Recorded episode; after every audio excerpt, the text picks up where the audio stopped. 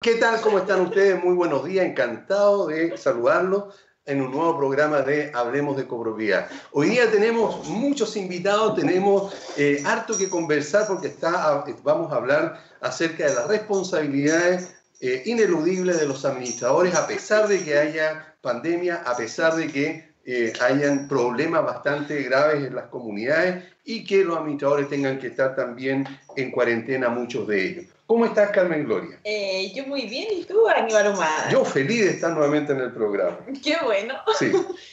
sí tenemos harto invitados. Sí, pues tenemos muchos invitados, así que vamos a estar muy rápido con esto. ¿Podrías tú decir los invitados? ¿Cuáles son los invitados? Bueno, mira, vamos a empezar con eh, Marta Puelma, ahora, ¿verdad? ya debe estar conectándose que es gerente general de COGAS, certificadores de instalaciones de gases. ¿Y esto por qué? Porque esta es una de las responsabilidades legales que tiene el administrador y es ineludible. Y ya vamos a conversar sobre ciertas cosas también. Después va a estar Claudia Escobar, gerente de CCS, Corredores eh, de Seguro, que son expertos en copropiedad inmobiliaria en eh, atender las comunidades en cuanto a los seguros, porque también es otra responsabilidad que tienen los administradores y tampoco eh, pueden dejar de lado. Después vamos a estar conversando con Rosa Tapia, ella es gerente técnico de Ingelib Ascensores, porque ella es la, persona que mantiene los ascensores y también eso es responsabilidad del administrador. Para finalizar con Angelo Darcali, ¿verdad? que es gerente técnico de AIS Certificadores de Ascensores, porque esa es otra responsabilidad que tienen los administradores. Por lo tanto, vamos a tener muchas conversaciones, vamos a tener muchas cosas que hablar y para ello entonces no sé si eh, tienen, estamos ya en contacto con, eh, con Marta Puelma. Si no estamos en contacto, no te preocupes, eh, Aníbal, porque tenemos que presentar nuestros oficiales. Ah, sí, ¿verdad? por supuesto. No por supuesto, sí, no, sí, estábamos pensando justamente en eso, en no dejarlos de lado. Sí, y tenemos SBO, Servicio de Gastos Comunes y Sueldos para Edificios y Condominios, una gran solución al trabajo contable de los administradores y comité de administración. Y pensando en la economía y ahorro de su comunidad, SBO con el servicio de revisión de cuentas para condominios. Esto es mucho más práctico y económico que una auditoría tradicional. ¿Dónde nos pueden encontrar en teléfono? WhatsApp más 569-9824-0438. Y también tenemos Amada Propiedades. ¿Quieres vender a mejor precio o arrendar sin riesgo tu propiedad? Entonces recurre a los servicios profesionales de Amada Corredores de Propiedades, quienes cuentan con más de 30 años de trayectoria vendiendo, arrendando y tasando propiedades. ¿Dónde los pueden encontrar? En el teléfono WhatsApp más 569-4442-9404. Muy bien, ahí estamos entonces con los, nuestros oficiadores. Y tenemos espacio para eh, eh, también anunciar a, otros eh, que quisieran, que tengan su pequeña empresa, quisieran publicitarse con nosotros, encantado de recibirlo y también entonces fomentar, digamos, y sobre todo apoyar a la microempresa para que puedan entonces salir adelante con sus situaciones. Así que lo dejamos invitado a que si hay alguna empresa que quiera eh, eh, auspiciar el programa para que se contacte con nosotros y de esa forma entonces poder eh, empezar a publicitarlos a ellos también. ¿Y qué pasa, Miguel, con nuestra amiga? ¿Con Marta Puelma? con Marta Puelma. Ah, inmediatamente eh, vamos a ir con, vamos a ir con ella. Ya, correcto. Estamos, esperando a Marta. Sí, estamos esperando a Marta que, se, que, se, que la contacte Miguel para empezar a hacerle una serie de preguntas que tenemos aquí que está relacionado con la Oye, responsabilidad. Tú muy, de la farándula. ¿No has parado de aparecer en televisión? en televisión, pero eso es por, por ciertas situaciones que eh, eh, están relacionadas con la copropiedad. Mira. Ahora yo no salgo eh, de manera personal, sino que yo salgo porque... Eres Aníbal Humada. ¿Por qué eres Aníbal Humada? consultan, digamos, sobre estos temas. De copropiedad. No, pero, pero eres un referente, en el fondo, en temas de copropiedad. Bueno, eso es gracias a que, a que Estoy representando. trabajado todo tu vida. Sí, claro, en, esta Mira, mira quién está. A fin tenemos a Marta Puelma. Marta, ¿cómo estás? Buenos días, encantado de tenerte en nuestro programa. Hola Marta, ¿cómo estás? Muchas gracias, muchas gracias, muy buenos días. Aquí esperando la llamada. Ahí esperando la llamada. Miguel, que estaba ocupado haciendo otras cosas. Sí, sí, te estaba volando por ahí. Bueno, eh, ahora sí presentamos a Marta Puelma. Ella es gerente general de Ecogas, eh, certificadores de instalaciones de gases. Hoy día, eh, Marta, con este problema que tenemos encima, lo primero que debo preguntarte, ¿cada cuánto tiempo hay que certificar los edificios? Las instalaciones de gas. Las instalaciones de gas, por supuesto. Sí, bueno, muy buenos días a todos los oyentes. Eh, encantada de, estar, de recibir la, invitación. Y bueno, pasemos a responder las consultas que, que son bastante interesantes porque tenemos bastante, eh, a nosotros en particular, como organismo de inspección, tenemos mucho, muchas consultas al respecto y en general las administraciones eh, tienen bastantes dudas. Eh. Quedó pegada Marta ahí. Se quedó pegada Marta. Pasando a responder. ¿ah? Sí. Se, quedó pegada un ratito. Pero ahora sí está bien. Ya, dale nomás, Marta. se quedó pegada. ¿Y se realiza? Te quedas pegada. ¿Pega? Sí. Ah, a ver, ¿cómo lo podemos hacer? Está cerca del. Me voy a cambiar. Eso, cerca del mod. Tiene que ver con el router, sí. Eso. Así está moviendo. ¿Ustedes me avisan? Estará en la oficina de. Qué grande la oficina, mira qué bonita se ve la oficina de, de Marta. Todo, mira, estamos... Sí, estamos mirando todo y vemos que no hay gente. ¿Por qué no hay, no hay, no hay personal, Marta? Por la pandemia, pues, amiga, la pandemia. por la cuarentena, claro. claro. Por la cuarentena. ¿Ahí me escuchan bien? Sí, ahora sí. te escuchamos muy bien. Ah, ya, sí, que salí de la sala de reuniones, donde no hay nadie. ya, claro. Sí, como comentaba, em, las inspecciones periódicas se, se deben realizar cada dos años. ¿ya? Así que eh, normalmente, bueno, al inicio esto partió con un calendario oficial que estaba dado por la terminación de los edificios, pero hoy en día, eh, más allá de ese calendario, lo que se toma en consideración es la inspección anterior, ¿ya? Ah. Significa que, significa que eh, hay que mirar la certificación pasada y hay que transcurrir dos años, entonces se vence ese sello. Y ese sello es verificar en la página de la, de la SEC. De la SEC. De la SEC. Sí, ahí es donde se verifica.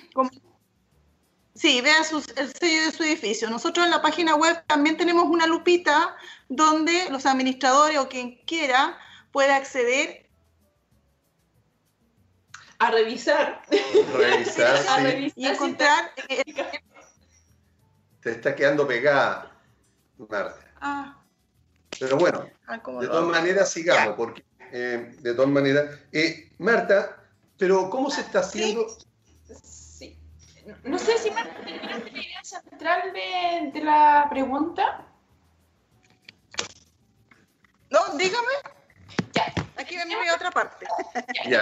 Tenemos, otra pregunta, eh, Marta, en relación a qué es lo que está pasando hoy en día. Si bien nosotros tenemos que verificarlo a través de la página de la SEC para ver si nuestro eh, condominio está con la certificación de gases al día, ¿qué pasa si en este periodo, por ejemplo, marzo, abril, me tocaba hacer la renovación de, de mi certificación?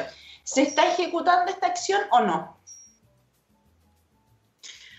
Mira, en ya transcurrido marzo, nosotros en particular también hicimos consultas a temprana edad o partiendo el tema de la cuarentena, sobre todo en la zona centro, que Santiago ya está, Santiago Centro está desde, desde los primeros días de, que se produjo el estado de excepción y después se fueron sumando las otras comunas. Entonces, como tuvimos casos eh, de esa naturaleza, se hizo la consulta y la superintendencia eh, manifestó que eh, en general lo, en general la obligatoriedad de hacer la inspección continúa, está vigente, ¿ya? No se ha, digamos, no se ha, no, no, no se ha hecho un stop. Se, digamos, el stop significa separar las certificaciones eh, hasta que se reactiven los temas. no, no ha sido así. Porque además de, como el sistema es más grande, incorpora a las comunidades Cabe mencionar que están los colegios, sí, cabe mencionar que están los colegios, hospitales.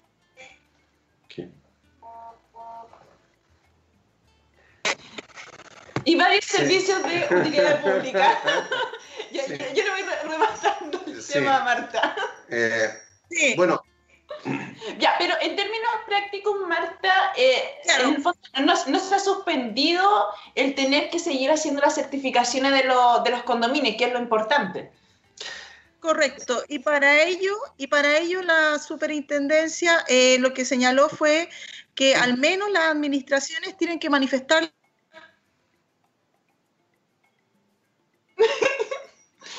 manifestar, manifestar Sí, manifestar la voluntad de querer hacer la inspección. Ya significa. Pero esto. ¿El contrato de eh, servicio? Eh, Marta, eh, espera un poquito, porque se te escuchó, digamos, la primera parte nada más. Cuando, cuando una comunidad. De partida, hoy día ustedes están autorizados para hacer, digamos, para desplazarse.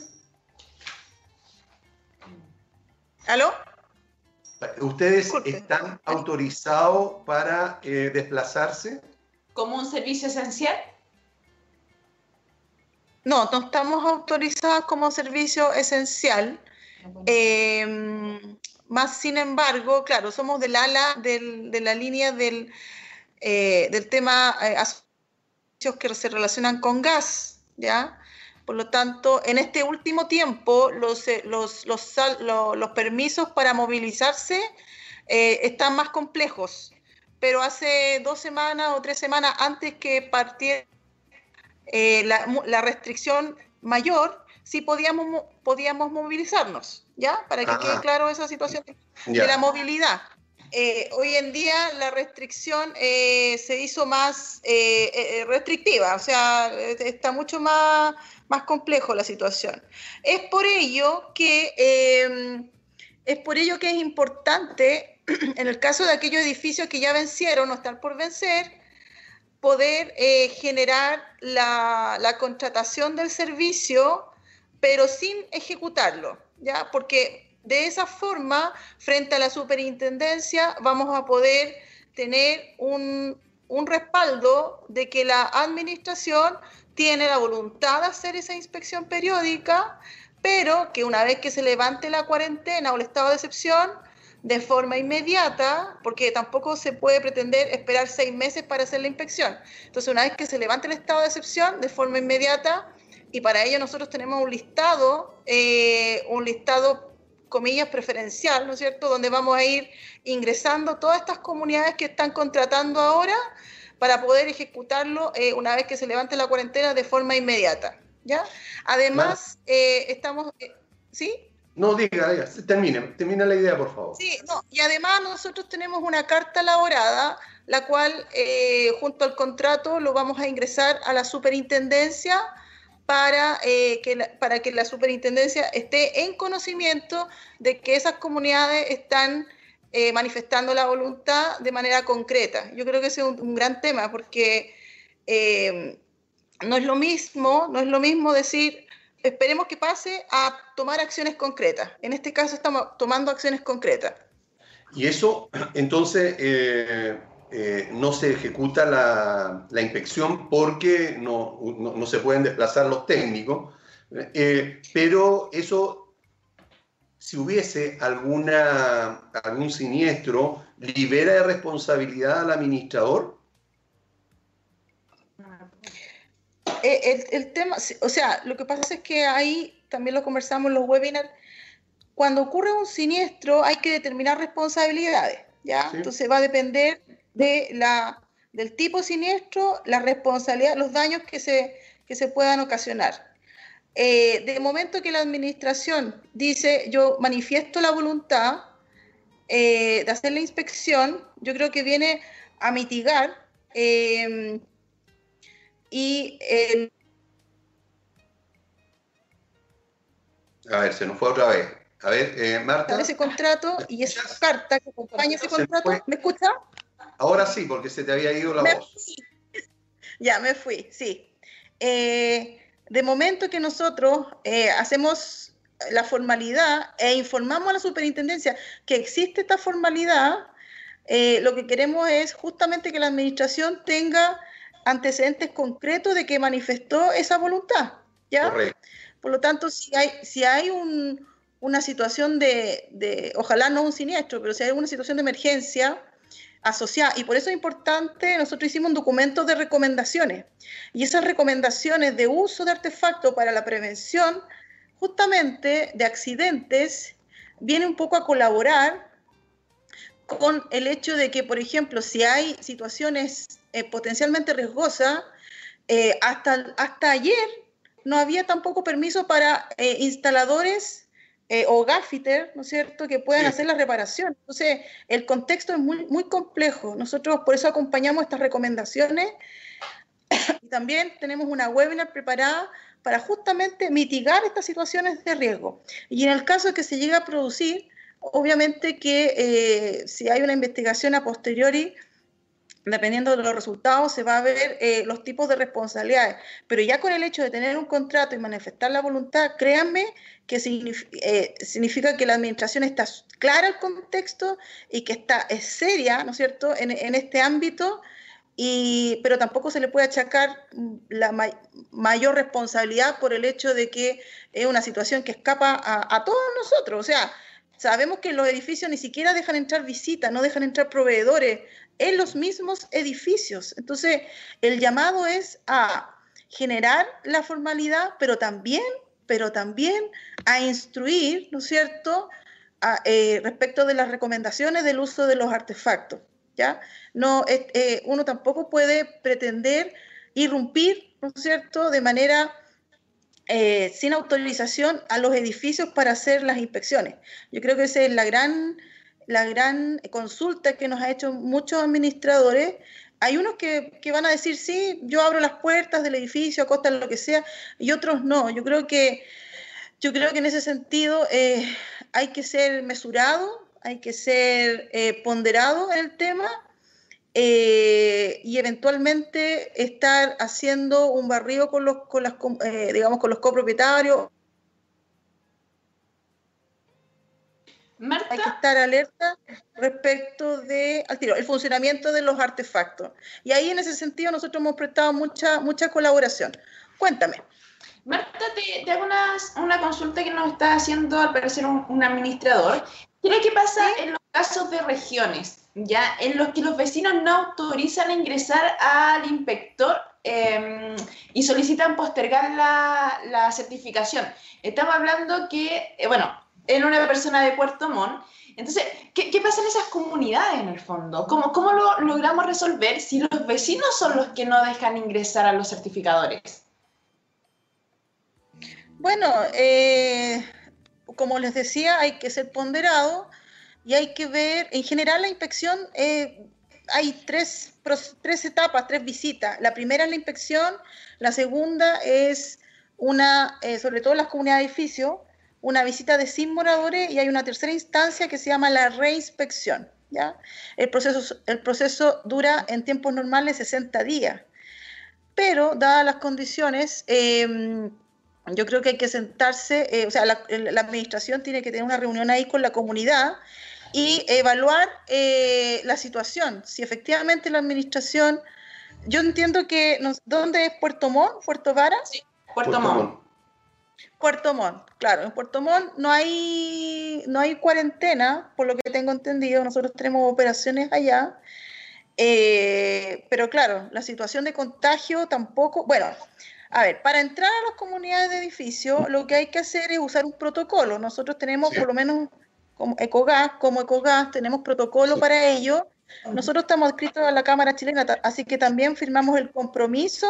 Hay un compromiso eh, COVID que significa que, las actividades que se realizan tienen que ser bajo un estricto protocolo sanitario, ¿ya? O sea, cualquier personal que ingresa a hacer esta actividad tiene que ingresar con mascarilla, con cubre eh, face, cubre cara, con su tie ¿no es cierto? Con su buzo, con eh, cubre calzado y tiene que sanitizar la zona donde va a actuar una vez que se retira del recinto y también los, eh, los usuarios tienen que estar a una distancia prudente, o sea, no tienen que estar dentro de la zona donde uno realiza las pruebas. Sí, pero en términos, Marta, disculpa, en términos concretos, porque ¿qué es lo que pasa en una certificación normal cuando no estamos en tiempos de pandemia? Muchas veces los certificadores van, o los técnicos van, eh, tratan de ingresar y por a veces motivo esa persona no está y esa unidad queda con sello rojo porque eh, en el fondo está cerrada la unidad. Eh, después pasan, ustedes hacen una segunda inspección nuevamente. ¿Y cuánto es el tiempo que transcurre entre que hacen la primera inspección, que ese departamento queda con sello rojo, a que puedan volver a ingresar? Pasaron unos 60 días. ¿Cuánto es el límite máximo? Cosa que pensando en que ya la pandemia o, se va a levantar el, estado de, ay, el estado de ayuda de emergencia, de, emergencia.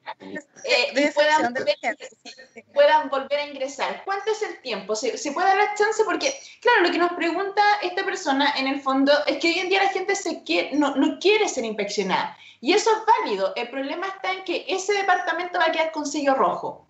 ¿Cuánto es el tiempo en que pueden ustedes volver a ingresar? El tiempo máximo el proceso dura 60 días completo, 60 días. ¿ya? ¿Y por qué lo digo completo? Porque eso es lo que el sistema eh, de la superintendencia establece en periodicidad. ¿ya? Eso, es, eso no se puede mover, eso es inamovible. Lo que yo les puedo lo que les puedo comentar, lo que les puedo comentar es que habiendo hecho el proceso, habiendo hecho el proceso, y si quedan unidades pendientes por la situación y la coyuntura, lo que, lo que hay que hacer es eh, establecer también con el certificador, aquí el llamado es a los certificadores, que no pueden ser eh, hay que ser flexible. Nosotros tenemos que ser flexibles. Significa que probablemente eh, se pueda pactar visitas posteriores, ¿ya? Para levantar...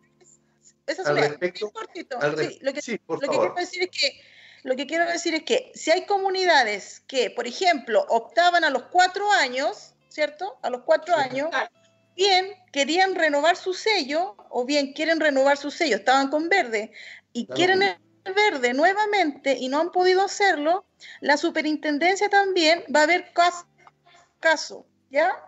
Por el no, porque no se puedan cumplir los plazos. Entonces, si se produce que eh, se desplazan el tiempo, pero logran el verde finalmente, eh, eh, se pueda se pueda obtener ese verde en el sistema de la superintendencia y para ello yo tengo una carta y una respuesta de la SEC eh, hay que ingresar esa información a la super para que ella vea caso a caso, por ejemplo, las renovaciones a eh, cuatro años. Sí, ok, eso nos queda claro, Marta, pero no es lo, más importante hoy día.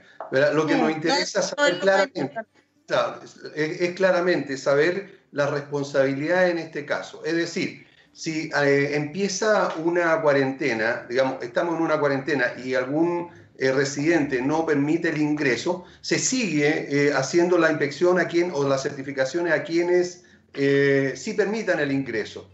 Que quede una, una unidad o 10 unidades no importa, pero esas tendrán que después solucionar el problema. Pero se continúa con el trámite, porque en este caso lo que queremos saber es si se empieza este, este esta certificación y hay un siniestro en una de esas unidades en que no aceptaron el ingreso, ¿es responsabilidad del administrador o ahí habría responsabilidad directamente de la unidad que no permitió el ingreso?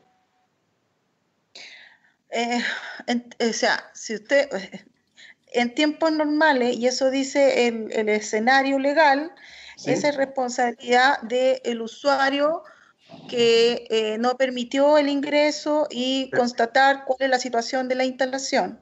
Ya, esa es la pregunta y esa es la respuesta. Nos queda clarísimo, eh, Marta. Eh, ahora, contratación de los servicios de inspección. De acuerdo, perfecto, porque ahí está la intención del administrador. El administrador ejecutó, ¿verdad? Y si algún, algún residente no quiere, ya el problema de él. Digamos, pero se libera, lo que nos no importa en, esta, en este programa, se libera al administrador y a la comunidad de la responsabilidad individual de cada, de cada unidad. Correcto, sí, así es. Sí.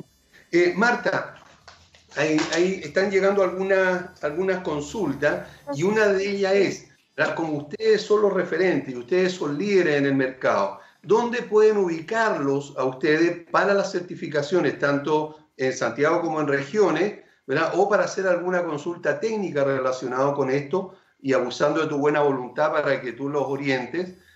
O, tu empresa, digamos, y puedan eh, ir solucionando los problemas. ¿Dónde te podemos ubicar? Nosotros tenemos una página web eh, donde en la primera parte de la página dice solicita tu sello, donde ahí ingresa un, eh, a un formulario y en el mismo formulario si usted ingresa la información donde dice descripción del servicio, ahí me pueden hacer todas las consultas porque yo veo todo eso, ah. esas solicitudes, ya independientemente que sean solicitudes de inspección, también eh, recibimos consultas técnicas y el apoyo, en este caso, a todos los administradores que quieran eh, evaluar las condiciones de sus nosotros ya unidades. Sí, unidades, sí. Ok, te había quedado pegado otra vez. Ok. unidades. sí. Estuvimos conversando con Marta Puelma, ella es gerente general de COGAS Certificadores de Instalaciones de Gases. Y tal como lo dijo ella, cualquier consulta, como tenemos poco tiempo, la pueden hacer directamente en el sitio de ecogas.cl. Ahí entonces se pueden contactar, incluso pueden pedir que Marta misma eh, los atienda para entonces darle eh, una, una, información o un servicio más personalizado. ¿Puede ser, Marta? Impecable, sí. Perfecto, ok. Te agradecemos muchísimo eh, el que hayas dedicado tiempo a aclararnos estas dudas y esperamos en otra oportunidad volver a molestarte para tenerte con nosotros y aclarar otros puntos que hoy día quedaron pendientes. Súper bien. Muchísimas gracias a ustedes. Que estén muy bien. Muchas gracias, Marta. Y nosotros nos vamos a una, pausa y volvemos en unos par de minutos más. Sí, y con otra invitada que es Claudia Escobar.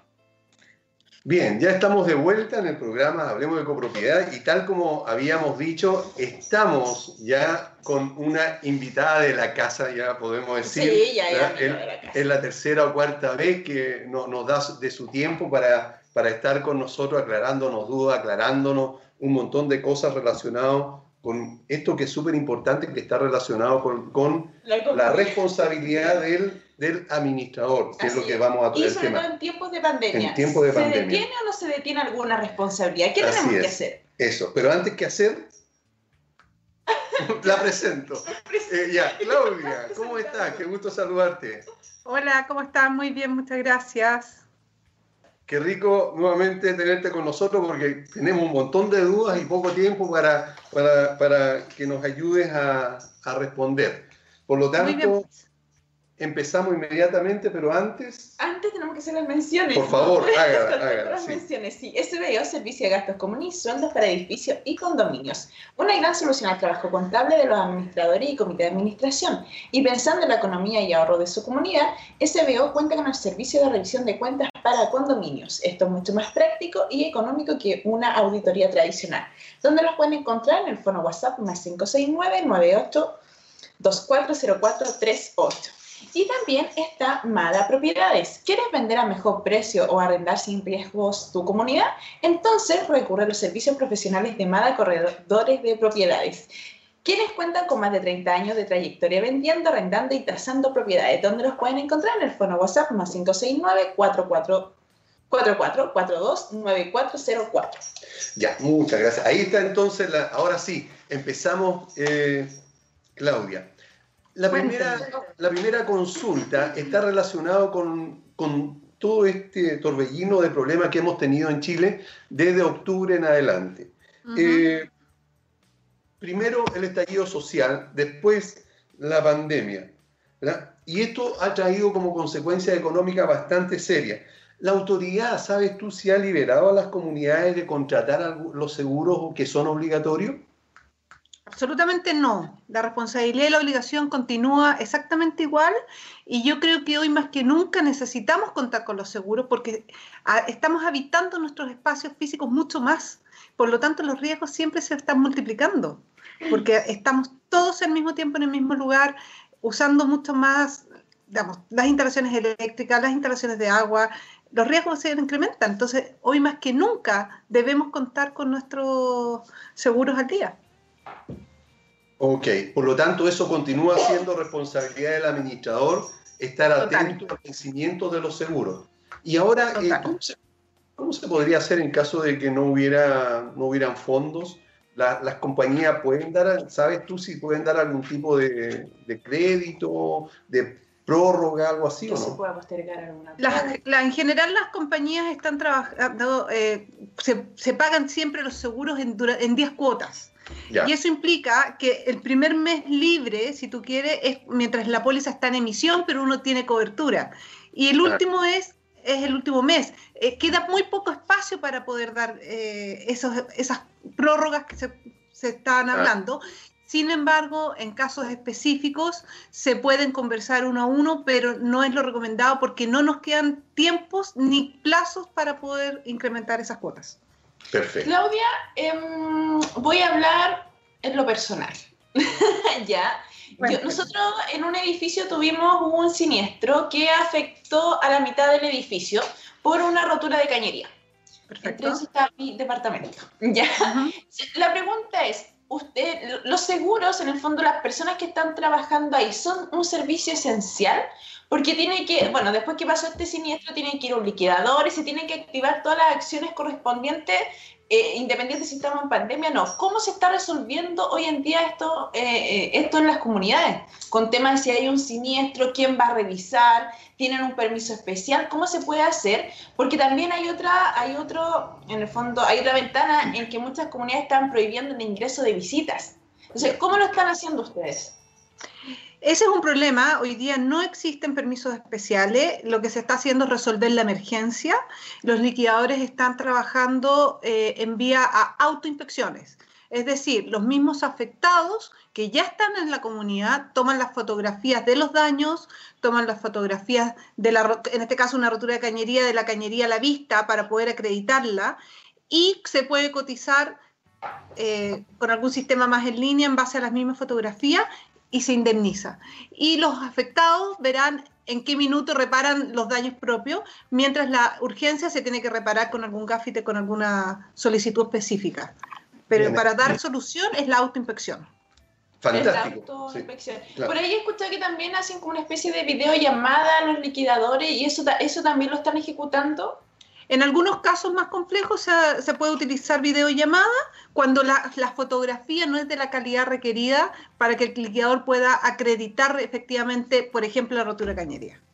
Para eso, entonces, eh, seguramente el, afectado se comunica con la compañía de seguro o con el liquidador a cargo. Y o con el, administrador. En este caso, es bueno, quien sea, claro, o el administrador, y ahí le, seguramente lo instruirán de cómo hacerlo, ¿verdad? Eh, le dirán, mira, saca tal foto o, digamos a, qué lugar, y si alguna foto no, no, dice mucho, le pedirán que saque otra. O sea, ¿hay alguna ayuda, algún apoyo entonces para que ejecute la, inspección?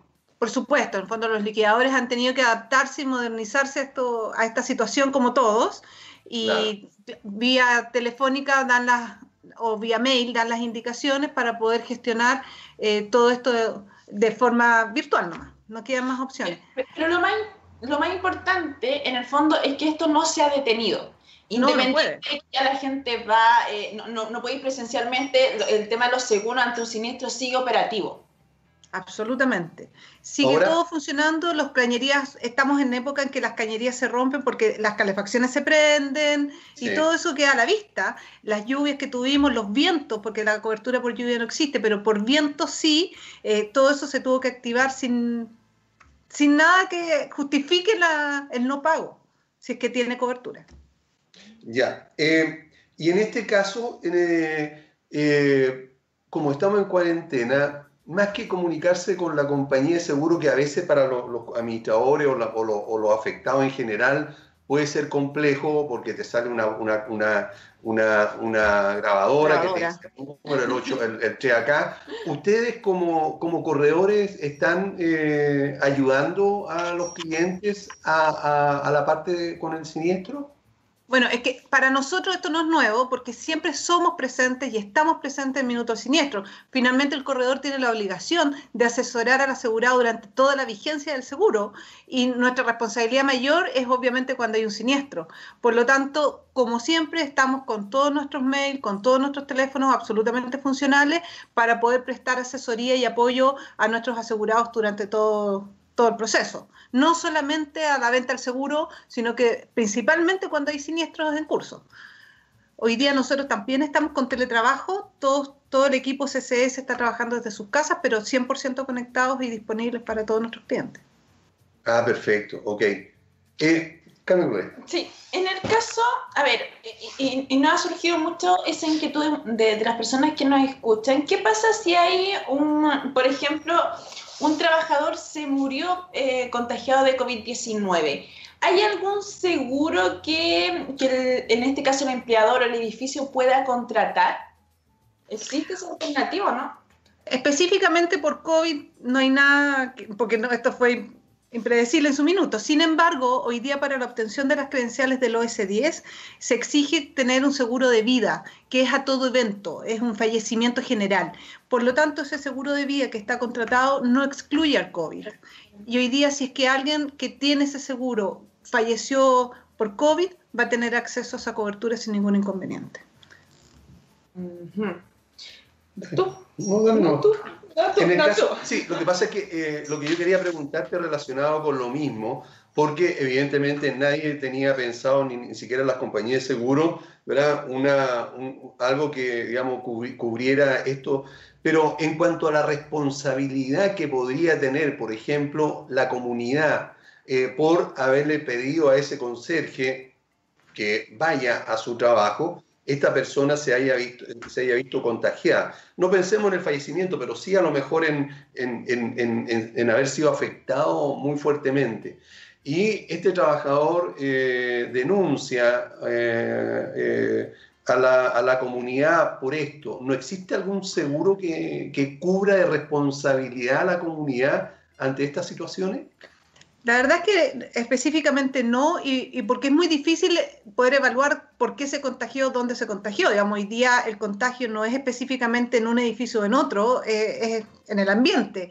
Por lo tanto, no vamos a poder cubrir algo así, porque para que exista una responsabilidad civil de la comunidad, de la, del administrador, del comité, de quien sea, tenemos que tener una negligencia de por medio. Y acá los conserjes están dentro de los que son esenciales y pueden pedir permiso. Ahora, si alguien se niega a trabajar, eh, no lo puedes obligar, pero eso no es por, por, una comunidad, sino que porque el sistema no te lo permite, sobre todo aquellas personas de mayor riesgo.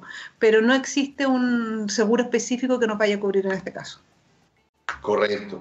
Ok, perfecto. En el caso, perdón. No, dale. en el caso eh, que alguna comunidad hoy día, por este problema económico, eh, tú comentabas de que habría que ver caso a caso. Eh, por la prórroga o por el, eh, digamos, eh, la, ayuda de alguna manera por parte de la, de la, de la compañía de seguro a la comunidad.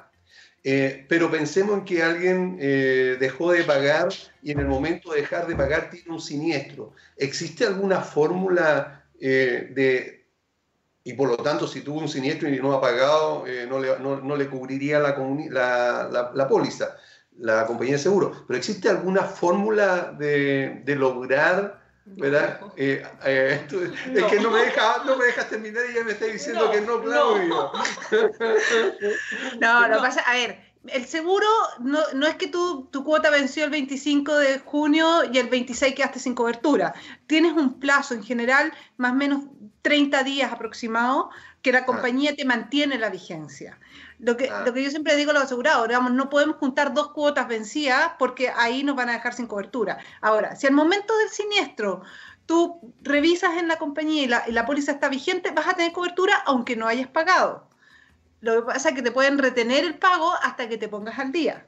Ah. Pero si ya acumulaste dos cuotas y la póliza está sin cobertura, tú no le puedes pedir a la compañía que se responsabilice de algo que dejó de tener cobertura, porque esto es un contrato donde tú te comprometes a pagar mensualmente y la compañía se compromete a que en caso que tú tengas un imprevisto que esté cubierto por la póliza, a pagarte. Si una de las partes no cumple, el contrato se termina. No puedes exigir a la compañía que se haga responsable si tú no cumpliste con tu parte, que es el pago.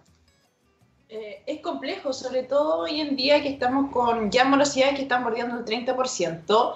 Eh, lo más probable es que las morosidades sigan aumentando y, se viene un tema bien complejo porque una de las cosas que tenemos que pagar sí o sí es seguro. Tal como lo dices tú, quizás existe esta ventana de 30 días, pero la idea es no llegar a jugar con esta ventana de 30 días.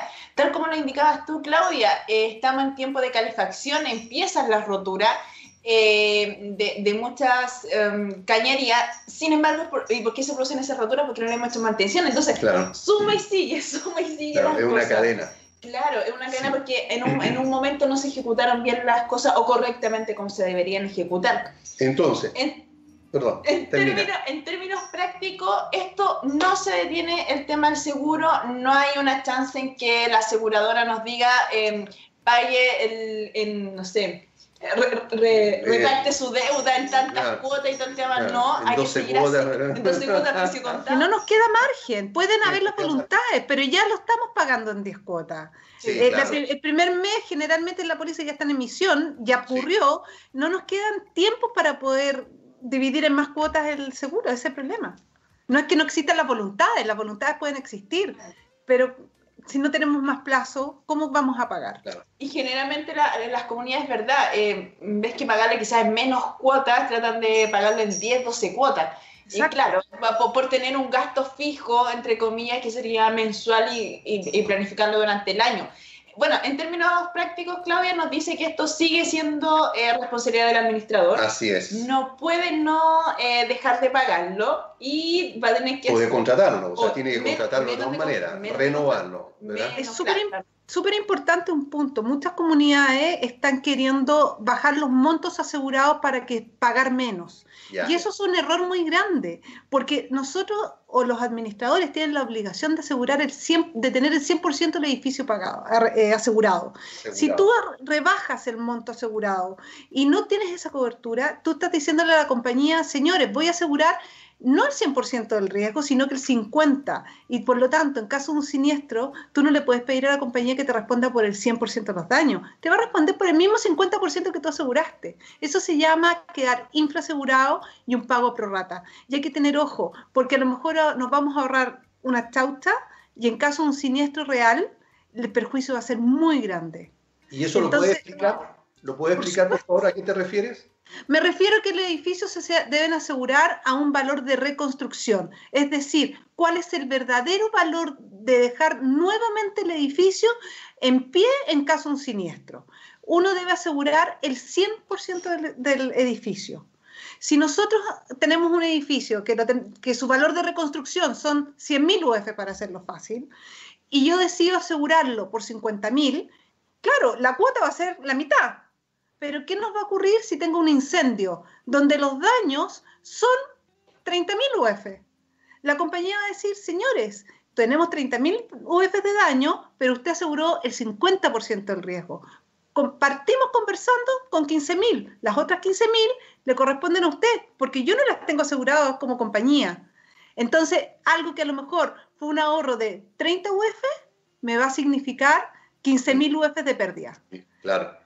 Entonces, ojo con eso, porque el rebajar los montos asegurados no ayuda cuando tenemos un siniestro.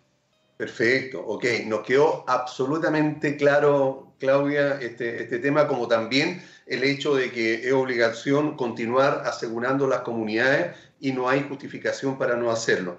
Claudia, lo más probable es que eh, alguno de nuestros eh, eh, auditores quiera comunicarse con ustedes para hacer alguna consulta o para eh, definitivamente cotizar eh, los seguros de, su comunidad. ¿Dónde los puede ubicar?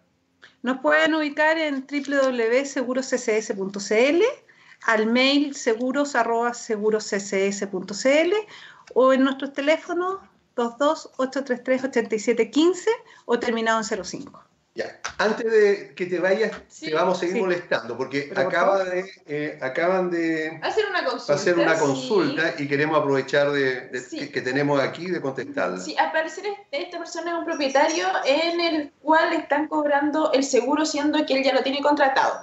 Al parecer esa es la idea. Eh, bueno, hace mención que el artículo 36 de la ley indica que hay que contratar seguros de incendios, ¿ya? y después corrijo, es contra riesgo de incendio. Y el incendio a consecuencia de sismo tiene cobertura sí y solo sí hemos contratado la adicional de sismo. Así es. Primer punto. Muy buena corrección, me encantó eso. Dice, dado que nunca entregan información para eximirse una declaración jurada, yo entiendo que esto está dado hacia el administrador, puede exigir a la aseguradora o administración la devolución de lo pagado retroactivamente. Y dos, ¿qué pasa con el seguro si varias unidades tienen un seguro de espacios comunes? ¿La prima cambia o aumenta el costo a los no asegurados?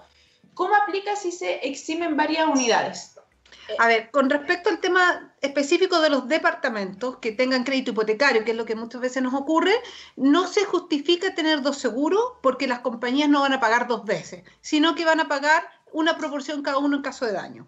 Por lo tanto, si el propietario tiene su seguro hipotecario contratado en forma particular, debe hacer llegar una copia de este al administrador para que el administrador lo exima de su proporción correspondiente a la unidad. Claudia, disculpa, ese seguro, que, eh, ¿qué estás contratando en el seguro, en el clásico del crédito hipotecario? En general es un seguro a lo menos de incendio, ¿Ya? Eh, que cubre al departamento y muchas veces cubre los bienes comunes eh, colindantes. Porque te recuerdo que la ley de copropiedad define bienes comunes de forma muy amplia. Los muros estructurales, soportantes, losas, techos, fachadas, etc. Y los colindantes están dentro de este crédito hipotecario. Y enviando su copia, su póliza o algo que acredite que él cuenta con un seguro particular, no debiese ser incluido en el seguro de la comunidad. Con los bienes y espacios comunes nos pasa algo que es complicado, porque efectivamente la ley dice de que cada copropietario debe contratar su proporción de bien común. Pero cuando nosotros tenemos un siniestro, por ejemplo, avería maquinaria, una rotura de cañería que nos afecta al hall de acceso, que es netamente bien común, ¿tú te puedes imaginar lo que significaría siniestrar 100 pólizas para poder cubrir ese siniestro? Es, es imposible. Entonces, por eso es que la gran mayoría de los administradores contratan el 100% de los bienes comunes, porque si no, volvemos a lo mismo que hablábamos antes. Si yo aseguro un 50% de los bienes comunes, porque el otro 50% lo tiene a través de su, de su crédito hipotecario, en caso de, tener un siniestro que afecte el hall de acceso, yo declaro el siniestro a la póliza de bienes comunes de la comunidad por el 50% y el otro 50%. ¿Cómo lo voy a recuperar? Porque son los, entre que los deducibles se lo comen, entre que la persona hizo o no hizo el trámite, entre que el pago llega directamente al banco, después del banco al propietario y del propietario a la, a la administración. Eh, el camino es muy largo. Por eso es que generalmente se toma por el 100% de los bienes comunes y se excluyen las unidades que cuentan con seguro exclusivo. Claudia, eh, esta no es una pregunta, ya, es un saludo que te están enviando. Ah, mira. Ah, sí, ella se llama Luisa Cortés y sí te envía un gran saludo eh, porque ella te conoció, en, bueno, hace muchos años, tú, tú, tú, tú, y participó en varios cursos de capacitación impartidos por ti también. Uy, muchas gracias. profesora, ¿eh? ¿verdad? Sí, Nosotros hacemos clase en CGI y, eh, y en algún minuto hicimos también en la Escuela de Servicios ETSI. Así claro, Ahí hemos participado un par de veces. Ok, y siguen participando en Etsy. Por supuesto. y en Etsy y en CGI, así que siempre capacitando. Y esa es la idea. De, mientras más conozcan los administradores sobre el seguro, eh, es de mejor forma lo administran y lo utilizan, sin hacer un abuso y sin dejar de usarlo cuando realmente se requiere. Ok, bien, estuvimos con Claudia Escobar, ella es gerente de CCS Corredores de Seguro, experto en seguros de edificio y ya eh, quedó eh, en el audio, ¿verdad?, eh, donde la pueden ubicar en caso que quieran contratar los servicios con ella o hacerle consultas técnicas relacionadas con los seguros de los edificios. Muchas gracias, Claudia. Gracias, Claudia. Muchas gracias a ustedes. Que estén muy bien. Próxima. De todas maneras, nos estamos viendo, que estén bien. Muchas gracias. Y nosotros nos vamos a la tanda comercial eh, ahora ya. Ya, y volvemos inmediatamente porque seguimos con invitados. Ah. Bien, ya estamos de vuelta otra vez y como les habíamos comentado, tenemos como invitada también a Rosa Tapia. Ella es gerente técnico de Ingelif Ascensores y como sabemos, es también responsabilidad del administrador el tener, claro, el tener los ascensores en muy buen estado. y hacer un mantenimiento mensual. Hola Rosa, ¿cómo estás? Hola, muy bien. ¿Y ustedes cómo están? Muy bien. Bien. Rosa, ¿cómo han enfrentado, cómo han enfrentado la crisis eh, tanto social eh, y actualmente la del COVID-19 como empresa? Eh, bueno, nosotros partimos ya en octubre con una situación bien complicada. El tema de transportarse ya se hizo bien difícil para los técnicos.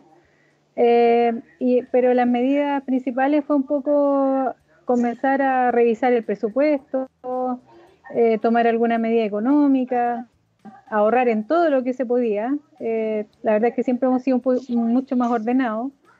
Así que, bien, hemos estado, principalmente las medidas económicas han sido importantes porque hemos podido aguantar sobre todo lo que después se vino con el COVID. Eh, ahora, esta situación de, las comunidades con el problema del, COVID sobre todo, ha afectado eh, muchísimo también a las comunidades. Ustedes al comienzo no tenían autorización para desplazamiento, pero debido justamente a que en los edificios hoy día eh, hay una gran cantidad de viajes, o sea, han aumentado los viajes eh, por, por, por, cabina, por ascensores, debido a que todas las personas están en sus casas, eh, seguramente les ha sido más duro, más complicado el atender a las comunidades. la verdad es que el, movimiento de emergencia ha sido bastante menor de lo que es en un año normal, principalmente uno porque andamos más rápido en la calle. no hay taco, el tema de transporte es mucho más rápido. Por lo tanto, los técnicos llegan bastante rápido a los edificios y hemos notado que también las comunidades han tomado medidas para cuidar sus ascensores, porque en este momento es el medio de transporte que tienen en el edificio. Eh, y eh, donde han aumentado lógicamente los viajes, eh, las comunidades también han tomado sus medidas. han aumentado considerablemente los viajes, sí, porque acuérdense que ahora para un ascensor de 8 pasajeros están entrando la mitad. Por lo tanto, se hace el doble de viaje o el triple de viajes que se hacía antes. Eh, pero así todo hemos visto que las emergencias, por lo menos en la empresa nuestra, se han eh, mantenido bastante y hemos logrado atender eh, con bastante normalidad el tema. Rosa, tengo una consulta, porque claro, las comunidades no paran aunque estemos en tiempos de pandemia y también como tú haces mención, hoy en día se está utilizando mucho más em, eh, en términos de viaje lo que es los equipos de ascensores. Ahora bien, eh, ¿cómo ha estado el ítem de reparaciones? ¿Ha aumentado mucho la cantidad de reparación a los equipos y a ustedes como empresa le ha costado adquirir los elementos de reemplazo por cada equipo, ¿no? Pensando en que casi todo está detenido. Claro. Mira, nosotros eh, las reparaciones lógicamente que han pasado a segundo plano en las comunidades eh, y lo que las comunidades están haciendo es mantener sus ascensores lo, mejor que se puede y tratar de que las reparaciones sean las menos posibles con la intención de también ajustarse en sus gastos. Eh, lo que sí es que nosotros, nosotros tenemos una bodega muy buena de, de, repuestos, por lo tanto no hemos tenido mucha necesidad de acudir a, a los colegas. De todas maneras, como somos de ascensores y sabemos que es un servicio esencial, eh, muchas empresas que venden repuestos están funcionando sin problemas, los llamamos, no hay problema. Ah, ah eso positivo. Pero, también ustedes han sido precavidos al al tener un stock, digamos, por si acaso, para cualquier situación. Y han estado, tú estabas diciendo, han estado acudiendo más rápido de lo habitual a, las comunidades. Sí, sí. lo que pasa es que, como les digo, hay mucho menos tránsito. Es más fácil moverse por la ciudad, eh, principalmente en Santiago. Por lo tanto, estamos llegando media hora, mucho antes. Así ah. que eso nos ha favorecido bastante porque las emergencias generalmente son por las puertas o por una ah. persona encerrada. Entonces es importante moverse rápido y ahí nos ha favorecido bastante. Nuestras camionetas andan bastante rápido ahora. Rosa, eh, ¿cómo se viene el futuro de Ingelif? ¿Cómo lo proyectan ustedes como empresa? ¿Hay alguna campaña que tengan hoy en día? Sí, eh, nosotros pensando también en, este, en esta crisis económica que vivimos todos, eh, nosotros estamos ofreciendo a nuestros clientes nuevos la posibilidad de firmar el contrato con nosotros y pagar recién al tercer mes la primera mantención. Quiere decir que van a recibir el primero y el segundo mes todo nuestro servicio, eh, la, primera inspección, el informe del estado de su equipo, la mantención de los dos meses y todas las atenciones de emergencia. Ah, para la comunidad. Qué buena noticia. Entonces, en otras palabras, eh, las comunidades se ahorrarían si contratan los servicios de Ingelif dos meses más de mantención, más el informe eh, del levantamiento, ¿verdad? Así es, así ah, es. Entonces nosotros le adelantaríamos a la comunidad todas sus observaciones en relación a la certificación. Igual tiene el certificador, o sea, no van a, no van a ahorrarse el certificador porque es un ente eh, para el a nosotros, pero sí nosotros podemos ir adelantando la situación de sus equipos, diciéndole, mire, prepárense para esto, eh, ustedes tienen que certificarse en diciembre y les falta todo esto, nosotros vamos orientando y también generando eh, que ellos preparen el ahorro para estas inversiones. Lamentablemente siempre los ascensores tienen costos altos de mantención y de reparación. Así que es importante que, que se vayan generando ahorros para la reparación. Buenísimo. Rosa, esto, esta promoción es para los nuevos clientes, ¿cierto? ¿Tiene alguna fecha de tope o no? Porque eso me están preguntando. Sí, eh, todos los clientes que nos contacten hasta diciembre del 2020 van a tener esta, ah. esta posibilidad de, de acceder a estos dos meses gratis. Ahora, siempre estamos conversando con los clientes, somos muy abiertos con los clientes y conversamos y siempre hay posibilidades de negociar eh, las mantenciones. Rosa, nosotros eh, la verdad es que consideramos que ustedes son un referente en el mercado porque en general, digamos, hemos, siempre hay muy buena referencia por parte, o sea, hacia ustedes, ¿verdad? por parte de, algunos, de algunas comunidades. Eso nos consta y es por eso que quisimos invitarlo a que eh, pudieran estar hoy día, porque es parte de la responsabilidad también del administrador el mantener eh, el, mantenimiento, digamos, mensual de, de, los ascensores. Ahora, ustedes eh, mensualmente también entregan el informe que hay que entregar, digamos, cada vez que van a las comunidades, ¿verdad? Claro, la, la ley 20.296 nos exige dejar un comprobante pegado en la cabina que indica que hicimos la mantención en tal fecha y qué técnico la hizo, y a su vez entregar la, el checklist al, a la persona que nos va a recibir la mantención en el edificio, que generalmente es el mayordomo el que hace ese trabajo, nos recibe la mantención y si hay alguna reparación o alguna observación mayor que hacer, eh, nuestro gerente de operaciones eh, manda después un informe con la cotización al administrador. Rosa, ustedes como empresa Ingelip son una empresa multimarca, entiendo también que son instaladores y mantenedores. ¿Nos puede em, corroborar eso? ¿Y qué significa? ¿Y qué significa? Nosotros somos una empresa que ve la mayoría de las marcas. Eh, tenemos la capacidad técnica para ver eh, casi el 90% de las marcas, porque hay un par de marcas que son un, poquito más cerradas en su tecnología. Eh, y somos instaladores eh, de en segunda categoría, quiere decir que hemos instalado más de 100 ascensores. Ah, eh, bien. Entre ascensores y escalas mecánicas, porque también nuestra especialidad también va guiada al retail y a la, digamos, a los centros comerciales, donde nos hemos visto muy afectados donde están cerrados. Así que, ah, eh, gracias a Dios las comunidades, tengo que decirlo y agradecer mucho a los administradores, que tienen la conciencia y la preocupación de que sus ascensores son una prioridad y deben mantenerlos mensualmente. Ah, Rosa. Me, están haciendo una consulta. A mí también. A mí también. no, a mí primero. Eh, dicen eh, si tienen técnicos en la región de los lagos. ¿Y cuál es el tiempo de respuesta para las regiones? Perfecto. Nosotros tenemos técnico de, de base en Temuco. Así que estamos en Temuco, en Puerto Montt, en Punta Arenas, eso es la, zona sur que manejamos técnico residente. Por lo tanto, de esas, de esas bases viajan a las ciudades que estén más cercanas. ¿Y más o menos el tiempo de respuesta en regiones?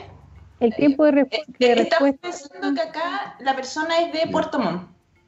Puerto Montt tiene técnico residente, por lo tanto la atención de emergencia es en menos de dos horas y si hay pasajero encerrado, en caso de un ascensor, es media hora, lo que se firma y se deja estipulado en el contrato. Ya. Em, acabas tú de nombrar eh, un beneficio súper importante eh, para los clientes, ¿verdad? Que es un, eh, el no pago de dos meses y además el, el informe del levantamiento gratis. ¿Hay algún otro beneficio contratar los servicios de ustedes, aparte de estos dos? Porque esto de algún otro me lo está preguntando un, un auditor. Y, aparte que son una muy buena empresa. Además, claro. Entonces, por último, ¿qué, ¿qué, nos puede decir? El bueno, el beneficio principal es que nosotros, eh, bueno, yo dueña de la empresa, ingeniero y todos, estamos siempre eh, muy cercanos de los clientes. Entonces, el cliente tiene contacto directo con nosotros, que somos los dueños, y la relación es muy fluida. Cuando ellos tienen algún problema, tienen número de teléfono de todos. Entonces, la comunicación es muy fluida, directa, muy cercana. Yo considero que es súper valioso porque un ascensor no puede esperar en estos tiempos menos. Así y, que... Y, me consta lo que dice Rosa porque he tenido la, la oportunidad de, trabajar con ella y sí. Ah. Ah, ok, perfecto. así que, por lo menos... no, es que no es que esté no, poniendo no, color, ¿no? Yo corroboro. Ya, ok, correcto. Ya, rápido porque yo tengo otra pregunta, ¿no? Sí, sí, ok. Otra pregunta. Bien, eh, ¿dónde se te puede ubicar? Me están preguntando acá. Ya. Ese número. Muy bien. ¿Sí? Eh, bueno, en, mi correo es rosatapia.ingelif.cl, donde me, pueden ubicar directamente a mí. El correo de ventas arroba ingelif.cl.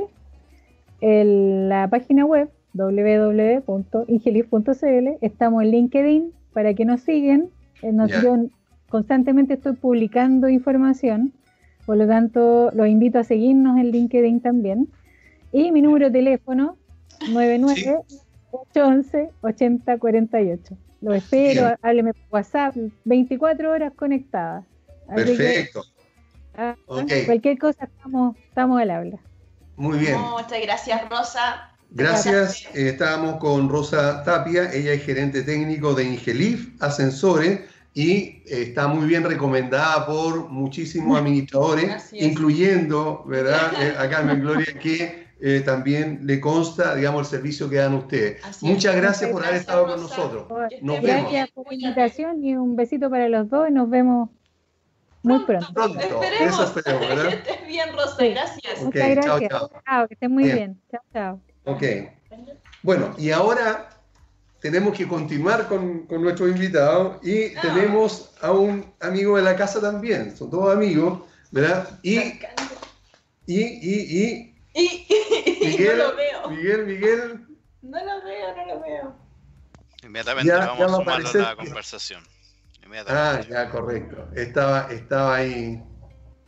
Mira, qué bien. Yo estoy jugando. Ah. es, el tema que tenemos alguna bueno. Ey, pero nosotros no eh, mencionamos a nuestros oficiadores. Ah, por favor, sí. Sí, sí, sí. Mientras tanto, vamos eh, a mencionar a SBO, Servicio de Gastos Comunes y Sueldos para Edificios y Condominios, una gran solución al trabajo contable de los administradores y comité de administración. Y pensando en la economía y ahorro de su comunidad, SBO cuenta con el servicio de revisión de cuentas para condominios. Esto es mucho más práctico y económico que una auditoría tradicional. ¿Dónde los pueden encontrar? En el fono WhatsApp más 569-98240438. Y también tenemos a Mada Propiedades. ¿Quieres vender a mejor precio o arrendar sin riesgo tu propiedad? Entonces recurre a los servicios profesionales de Mada Corredores de Propiedades. Tienes cuenta con más de 30 años de trayectoria vendiendo, arrendando y tasando propiedades. Consulta sin compromiso al fono WhatsApp más 569-4442-9404. Y parece que nos vamos a una tanda comercial. No, ¿por qué? No deberíamos. ¿Ya la hora? ¿Ah? ¿Sí? ¿No? ¿Sí? ¿Sí? Sí, nos ah, vamos, nos vamos a la tanda okay, Vamos rápido y volvemos, y volvemos con, con Angelo. Angelo.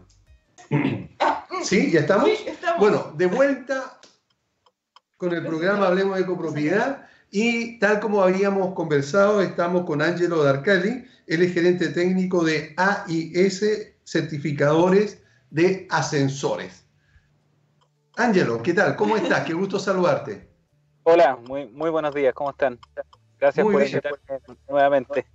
Sí, muchas gracias por estar nuevamente con nosotros. La verdad es que es importante para nosotros tener tu opinión como un, referente importante dentro de, del área de las certificaciones de eh, ascensores en nuestro país. Hay un tema eh, muy importante que evidentemente la certificación de ascensores y que eh, de acuerdo a la ley es responsabilidad también del administrador. Entonces, ¿qué es lo que ha pasado? bueno, sabemos, Ángelo, que hay más de 40.000 ascensores en la región. Ahora, de esos 40.000 ascensores, ¿cuánto efectivamente ya están certificados? A ver, si, sentamos un poco en la historia de este tema de la, de la certificación, partimos en 2017. Eh, tratando de entender cuánta cantidad de equipos existían en Chile y se llegó a esa cifra de 40.000, pero hoy, día ya ha pasado estos tres años, debemos estar cercanos a los 50.000. Oh. Em, la, la, realidad siempre se repite, o sea, se ha venido repitiendo durante estos años que la certificación no llega más allá del 50% y se han venido renovando, eh, los mismos equipos se han venido recertificando. Eh, por lo tanto, hoy día podemos hablar de un universo certificado más o menos de, 25, 30 mil equipos y falta mucho más todavía. Eh, lo bueno sí que todas las obras nuevas ya vienen con su certificación desde la instalación, que el mismo instalador da esa certificación, pero hoy en día, si vemos eh, cómo ha afectado el estallido social, cómo ha afectado la pandemia, en el último año había un descenso bastante importante de lo que es certificación, bastante importante de lo que son las fiscalizaciones. Las fiscalizaciones de parte de, las municipalidades venían muy bien a finales del 2019, pero con el estallido social y además la pandemia ya no hay fiscalizaciones, por lo tanto eh, es súper difícil que nos ayuden a, la, entidad, a, nosotros generar más negocio en cuanto a la certificación, porque hoy día haciendo un, estudio rápido eh, entre certificadores, la mayoría se nos ha caído el negocio en un 70%. Pero obviamente, dígame. No, no, eh, está bien, un 70% que es algo demasiado importante, pero eh, esto no libera de responsabilidad a la comunidad ni porque haya COVID ni por el estallido social, a cumplir con lo que establece la ley? ¿O ha habido eh, alguna soltura por parte de la autoridad referente a esto? No, de hecho, las rigurosidades siguen, eh, inclusive para nosotros mismos como certificadores, porque ahora en junio eh, se termina el plazo que daba el ministerio para que las empresas postularan ya sea a primera o segunda categoría de certificación. Para estar en primera categoría tú tienes que ser una empresa y tienes que tener una certificación ISO 9001 del 2015 o también la acreditación en NSH 17020 para poder estar en primera categoría. Nosotros lo logramos, estamos en primera categoría ya eh, y nos podemos certificar cualquier equipo. Los que estén en segunda categoría van a poder certificar solamente ascensores hasta 10 pisos, un metro por segundo y solamente de vivienda. Entonces, eh, las rigurosidades para nosotros siguen igual, no han cambiado eh, y tampoco para los propietarios de ascensores no, no ha habido ningún decreto que aplace la certificación, no. La certificación se toma como un, servicio de, urgencia, eh, al igual que las mantenciones de los ascensores, al igual que el transporte de mercadería, está dentro de esa categoría porque los ascensores se siguen ocupando y la gente necesita estar en ascensores seguros y mantenidos. El problema es que como ha golpeado fuerte el bolsillo de todos los chilenos, eh, porque han perdido el trabajo, han perdido hacer negocios, las comunidades obviamente que, tienen problemas de liquidez están prefiriendo solamente hacer las mantenciones más críticas y no están certificando.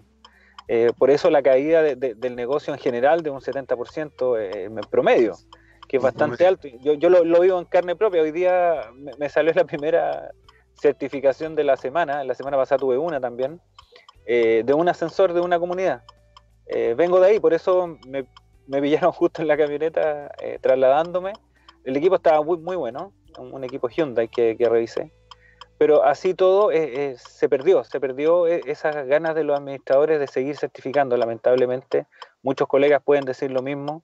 a lo mejor grandes empresas, como he visto ahora licitaciones que están en marcha, como de Unimark, también está en, proceso Cencosud. Esas empresas están, están en ese proceso porque son empresas grandes, pero las comunidades que se han visto las más afectadas han tenido que prescindir de algunos servicios. Que, en el fondo ya antes del estallido social ya venían con problemas económicos porque no, no se habían organizado y evidentemente esto les va a perjudicar mucho más. Pero no quiere decir eh, en el fondo que lo tienen que dejar de hacer porque es tan elemental eh, tener algo básico que se está pidiendo por ley, o sea, no es porque a ti se te ocurre solicitar una certificación o tener un sello. En base a eso, eh, hace un rato atrás estábamos hablando con Rosa, que es de Ingelip, em, que hace mantenimiento de los equipos de ascensores, y ella indicaba que ha aumentado considerablemente el número de viajes a causa de la pandemia. Claro, porque mucha gente está dentro de sus departamentos. ¿Esto, a juicio tuyo, Ángelo, puede perjudicar el normal funcionamiento de los equipos? O sea, como, como tú lo dices, si, si hay más viajes, hay más desgaste, hay más uso. Lo más probable es que los equipos eh, de aquí a, unos dos meses más empiecen a arrojar más fallas. Sobre todo en, edificios que concentran muchas personas, donde suben y bajan muchas veces al día. De, hecho, el edificio que, en el ascensor que estuve yo hoy día revisando, eh, personas que bajaban muchas veces al lobby al patio del, edificio a pasear animales. Suben, bajan, suben, bajan, es impresionante. Los edificios de, eh, vivienda están diseñados para cierta cantidad de viajes, concentrada en las mañanas y en las tardes. Pero hoy día el movimiento es, todo el día. Entonces, obviamente puede haber un, deterioro eh, avanzado por, uso y, se hace muy importante el mantenimiento y se hace muy importante la certificación por lo demás. Teo, eh, recién mencionaba que algunos se están ya recertificando de acuerdo a la ley, eh, ¿cada cuánto tiempo hay que volver a certificar los ascensores? Para los ascensores de vivienda son cada dos años. El resto de, equipos que están en otros tipos de edificios, ya sea oficinas, centros comerciales, una vez al año, se supone que la vivienda no se usa tanto. Por lo tanto, la, diferencia hizo eso, cada, dos años hay que certificar. Y el resto una vez al año porque obviamente tienen mayor, mayor flujo de, personas. Mm. en este caso, Ángelo, para que quede bien, bien establecido y tú, en el fondo, no, no, quedamos, no, no tengamos esta sensación de que se está postergando. El MIMBO, tú lo dijiste hace unos minutos atrás, pero quiero que lo reforcemos. ¿El MIMBO está permitiendo que se postergue las certificaciones, sí o no? No, por ningún motivo. O sea, las certificaciones están vigentes. Eh, yo he conversado con gente de varias municipalidades, personas que son los revisores, más que nada con los que me topo, y, ellos, aunque estén haciendo teletrabajo, están igual eh, preocupados de recibir carpetas, de recibir los certificados. Eh, lo que no han podido sí es salir a fiscalizar. Pero no es, no es la intención. O sea, yo quiero, eh, a través de ustedes, del programa que ustedes tienen, que llega a muchos administradores, que el administrador sepa que la certificación, independiente que sea un, un costo adicional, no piense que es mucha inversión, porque la primera inversión es la primera certificación. Después lo otro es como un mantenimiento más, pero es una revisión técnica. Es importante que eh, cumplan con la normativa, que cumplan con la ley, porque siempre está la ley de Murphy. Ni Dios quiera, pasa un incidente, estas cosas como el mantenimiento mensual y la certificación son esenciales. Si no están, es un agravante realmente importante que puede traer consecuencias graves para los responsables de estos equipos. Un administrador que no cumpla con la ley, ustedes ya saben lo que significa. Y la ley así lo establece, la ley no ha dado prórroga, es, es, algo obligatorio que hay que certificar cada dos años en edificio de vivienda eh, y estamos atentos a, que nos llamen más que nada. Solo eso. ¿Y dónde... a que los equipos están funcionando. Claro. Eh, y si alguien quisiera eh, consultar o, ver los servicios de, de AIS, ascensores, o sea, certificadores de ascensores, ¿dónde te ubicas? ¿Dónde los puedo ubicar? Está toda la información en la página web que es eh, www.aiscertificadores.cl, AIS con Y, y ahí aparece toda la información que nosotros podamos entregar, nuestros teléfonos de contacto y sobre todo está mi teléfono, eh, donde cualquier administrador me puede llamar. Hay varios que ya me conocen y yo siempre contesto dentro de lo posible y trato de ser una ayuda más que un, negocio. A mí siempre me interesa apoyar en la gestión del, del, administrador. Yo participé harto años con administradores en diferentes de diferentes lados y sé que es un trabajo complicado y sé que es un trabajo muy apegado a las normativas. Entonces, sé que a los administradores les preocupa este tema porque es algo que les puede pegar a ellos si no lo hacen, pero también tienen que informar a las comunidades que hay que seguir haciendo las certificaciones. Es, es muy importante para evitar accidentes, y eso es verdad, evitar accidentes. Y no piensen que la siguiente certificación en realidad tiene que ser más barata porque se trabaja menos, no, siempre se trabaja lo mismo. Son cerca de 300 puntos que se evalúan, se hacen pruebas de seguridad, de freno, de paracaídas, de limitadores, que es todo lo que asegura que un ascensor va a responder bien cuando tenga que responder. Em, por ahí nos comenta Rosa que nos sigue escuchando. Ah, muy bien. ah, qué bueno. Saludos para Rosa que yo en, off te dije, o sea, la señora Rosa, yo no, no, tengo el placer de conocerla, pero de partida yo la felicito siendo una mujer profesional que ha llevado una empresa a tan alto nivel de, de excelencia. Así que mis felicitaciones para ella, yo he seguido su carrera ahí como espectador nomás. Ah, muy bien. A mí también me encanta Rosa. Sí, porque es un rubro súper machista el tema de los ascensores. Al igual que otros, como, como otros rubros como la administración. Por ejemplo. por ejemplo. Pero ya se está viendo un poco más, por lo menos. Hoy día me tocó la, la, certificación con una eh, técnico mujer, o sea, con una técnico. Ah, mira, bien. Sí. Una niña que se llama Fernanda, estudiante de ingeniería eléctrica y que está trabajando como técnico de mantención. Capísima la niña, capísima. Buenísima, muy bien. Ah. your, Power. Y tú dijiste que el equipo era Hyundai. Creo que yo puedo conocer a esa chica. Fernando, de ojitos claros, muy clever la niña, muy clever. Sí, yo la conozco, mira, no, mira. tomamos, sí. mira, ella indica que, claro, que si no tiene una mantención al día y la certificación de sus ascensores, lo seguro, lo más probable es que tampoco vayan a cubrir un incidente. Así es. A ver, en general, la, ley autoriza al certificador a evaluar cuando un equipo no tiene mantenciones seguidas, evaluar su funcionamiento. Y tenemos todo el derecho a pedir que se haga una mantención para poder certificar. Pero la, ley dice, las mantenciones deben ser mensuales. Los contratos deben especificar que la mantención es mensual. A, propósito... De, entre paréntesis, eh, Angelo ya te da las gracias por la, la mención que hiciste sobre ella. Ah, bueno. Eh, a propósito de, de, lo que estabas diciendo, que es facultad del, del, certificador, ¿el, ¿el, certificador tiene facultades como para dejar detenido un ascensor en caso de que considere que puede ser un peligro? Eso es muy simpático, pero muy subjetivo. La ley es bien clara, eh, o el decreto que escribió el ministerio. Dice que el único responsable es el administrador o el propietario. Primero el propietario y después quien lo represente el que deja el, dejar el equipo detenido, el único que debe hacerlo es el administrador. Y ah. él, la ley dice que tiene que colocar un cartel que diga fuera de servicio. Ahora, ¿en base a qué un administrador deja un equipo fuera de servicio? En base a lo, a lo que los especialistas mencionan. Por lo tanto, el mantenedor puede decir, este equipo no está en condiciones de funcionar, el certificador puede decir, este equipo no está en condiciones de funcionar, pero eh, las empresas informan al administrador y es el administrador quien lo deja fuera de servicio. Ahora, es un poco raro porque eh, el administrador no es especialista en elevadores, por lo tanto tiene que confiar en esta empresa y hacerles caso, porque si no le hace caso, sería peor todavía. Claro, si hay un problema, sería exclusivamente responsabilidad del administrador. Eso es lo que hace la ley. De hecho, ninguna empresa mantiene.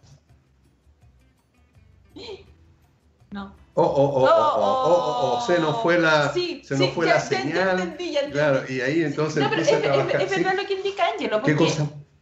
¿Qué indica? me termina la idea. No dejan ni empezar. Porque en el fondo, claro, los administradores no tienen la capacidad técnica. Ahí aparece. ¿ya? No tienen la capacidad Ahí aparece, perdón. Para, eh, definir si el equipo está operativo o no está operativo. Los administradores vemos lo que es por fuera del equipo y no estamos eh, viendo tarjeta, viendo diferentes elementos de, de los equipos.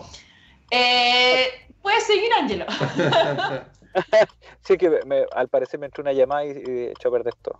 Ah, Pero lo que yo les trataba de decir, eh, que en general la responsabilidad de dejar un equipo fuera de servicio es del administrador, según la ley, pero el administrador tiene que saber y enterarse. La, idea es que el administrador se empodere de esta información que le están entregando los especialistas y él sepa por qué hay que dejarlo fuera de servicio y cuáles son las gestiones que hay que hacer para poder volver a ponerlo en servicio.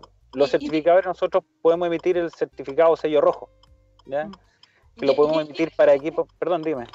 Y ahí tienes toda la razón, Ángelo, porque, por ejemplo, pasa muy seguido cuando falla un equipo, tú llamas a la empresa mantenedora y ellos te informan, bueno, si hay buena relación, que es lo ideal, que el administrador siempre esté en contacto con estos proveedores, sobre todo mantenerlos que son claves para la operatividad de un edificio, estoy hablando de sala de bomba, ascensor y todo el tema, y ellos también te están informando, te están diciendo, eh, ¿sabes qué? Tenemos que dejarlo detenido por tal y, y por tal razón, no es porque a mí se me antojó, entonces, en ese aspecto, tal como dices tú, el administrador debe empoderarse esa información y debe estar involucrado con la comunidad. Sí, por supuesto. La idea es sobre todo hoy que tenemos eh, la obligación de la carpeta de ascensores donde va a quedar registrado cualquier cosa que ocurra. Entonces, si un equipo queda detenido, el administrador, si tiene alguna duda respecto a esa detención, puede llamar o al mantenedor o al certificador para que tenga una tercera parte que le pueda ayudar en esa evaluación de por qué la detención, para evitar que algunas empresas muchas veces tengan ah, eh, actitudes un poco negativas eh, respecto a, forzar reparaciones, a forzar temas raros y en ese aspecto, Angelo, eh, tú puedes ayudar a estos administradores que necesitan esa voz más técnica, porque claro, el administrador eh, ejecuta más acciones de gestión, pero muchas veces ante una reunión eh, no, dominamos temas tan técnicos y específicos. En ese caso, ¿te podrían llamar a ti? Sí, claro, la, idea de la figura del certificador es que ustedes tengan un árbitro. El certificador es una, son empresas que son de categoría única. Por lo tanto, no tienen interés en reparar, no tienen interés en generar más negocio con las comunidades, solamente la certificación. Y ustedes los pueden ocupar como ese asesor técnico para poder analizar lo que ustedes quieran hacer. De hecho, muchos certificadores están asesorando hoy día a comunidades porque las comunidades quieren modernizar los equipos o quieren hacer reparaciones grandes o no entienden lo que le están cotizando. Eso ha sido muy, muy interesante. Te quiero, te quiero interrumpir aquí porque eh, a nosotros eh, nos consta que tú asesoras muy bien en ese aspecto, ¿verdad? Y que cuando eh, alguna comunidad ha necesitado, eh, tú has hecho esa labor de hito, por ejemplo. Si hoy día eh, alguna, alguna comunidad, algún administrador necesita tener, digamos, una voz independiente, ¿es factible que te ubiquen para, para que, digamos, tú les prestes el servicio que corresponde al respecto? Sí, por supuesto. O sea, nosotros, por ejemplo, como, como empresa, eh, eh, la ley nos, nos prohíbe prestar otro tipo de servicio a las comunidades que no sea certificar. Por lo tanto, a todos nuestros clientes que atendemos certificando los equipos, les prestamos esa ayuda. El ah. teléfono, la reunión, no hay ningún problema. Pero si hay ah, clientes que no han trabajado con nosotros y han trabajado con otros certificadores, los podemos asesorar formalmente también en cualquier aspecto. Eh, ¿Puedo, decir algo? Eh, algo que, bueno, ya no es privado porque lo voy a decir. Pero Ángelo sí nos asesoró en una comunidad, yo lo recuerdo muy bien, que nos habían presupuestado 50 millones de pesos para la reparación de X cosas. ¿Ya? Yo con ataque de histeria llamé a Ángelo, ¿ya? Ángelo me asesoró en ciertos temas puntuales y hicimos las gestiones que teníamos que hacer. Y en el fondo esa reparación no eran 50 eh, millones, sino fueron solamente 10 millones. Entonces es muy importante que eh, los, administradores también nos asesoremos con la parte más técnica, con el detalle. Muy bien. Es un dato súper importante que le, enviamos, digamos, para ojalá lo escuchen los, los, administradores y también los integrantes del comité de administración. Por lo tanto, para que en algún momento, de acuerdo a los presupuestos que puedan tener, eh, también eh, se hagan asesorar por técnicos o ingenieros, como en este caso, expertos en el tema como, como es AIS, ¿verdad? certificadores, porque de esa forma también pueden ahorrar, pueden, digamos, eh, evitar, digamos, pagar muchísimos millones de más. Y, bueno. y, aparte de que te ahorras plata, en el fondo también te lo está hablando alguien que maneja muy bien el tema. Claro que sí, por lo tanto puedo orientar muy bien. Y te vas a evitar de cometer graves errores, que en el fondo la responsabilidad sigue siendo del administrador. Así es, tal cual. Bueno, Ángelo, muchísimas gracias por haber estado con nosotros, encantado nuevamente de tenerte en el programa y como siempre, esperamos que vuelva a haber otra oportunidad para reunirnos. Así es. ¿Sí? No, encantado y gracias. Y lo que necesiten, aquí estoy a disposición de ustedes. Recuerden que ustedes también tienen edificios con nosotros, así, que les estaremos avisando cuando se estén ya finalizando los tiempos de certificación. Ok, muy bien pues. 2021 tengo ok, muchas gracias, que estén muy bien. que, estén muy bien, que, que se mantengan sanos y cuídense. Ya, nos vemos. Muchas gracias. También tú, muchas gracias. Bien, ya estamos casi por terminar el programa, me parece, según lo que las muecas que nos hace Miguel, ¿verdad? Por lo tanto, no nos queda otra que irnos, antes de agradecerle a todos los, los auditores el habernos dado el privilegio de estar con ustedes y como cada jueves. Como cada jueves a las 11 horas. Sí, y lo más importante. Más eh, importante, sí. Sí, lo más importante, un breve resumen en un par de palabras. Sí. Que nada se ha suspendido, nada se ha postergado, tenemos que seguir pagando el seguro, tenemos que seguir haciendo la certificación de gas, aunque algún residente quiera decir, no, no les voy a abrir por el tema del contagio, no importa, ustedes ejecuten eso, ese residente va a quedar con sello rojo, pero la responsabilidad va a ser de él y no del administrador y también tenemos la certificación de asesores que tampoco se postergó y también sigue vigente y nuevamente la responsabilidad legal sigue siendo del administrador. Así que tenemos muchas tareas por delante, eh, eh, independientemente que hay que, claro, nada se posterga, independientemente de la cuarentena, hay que continuar atendiendo a las comunidades. Bien, nos vemos el próximo jueves con un tema que creo que le va a ser de, digamos, de mucha ayuda a todo el mundo.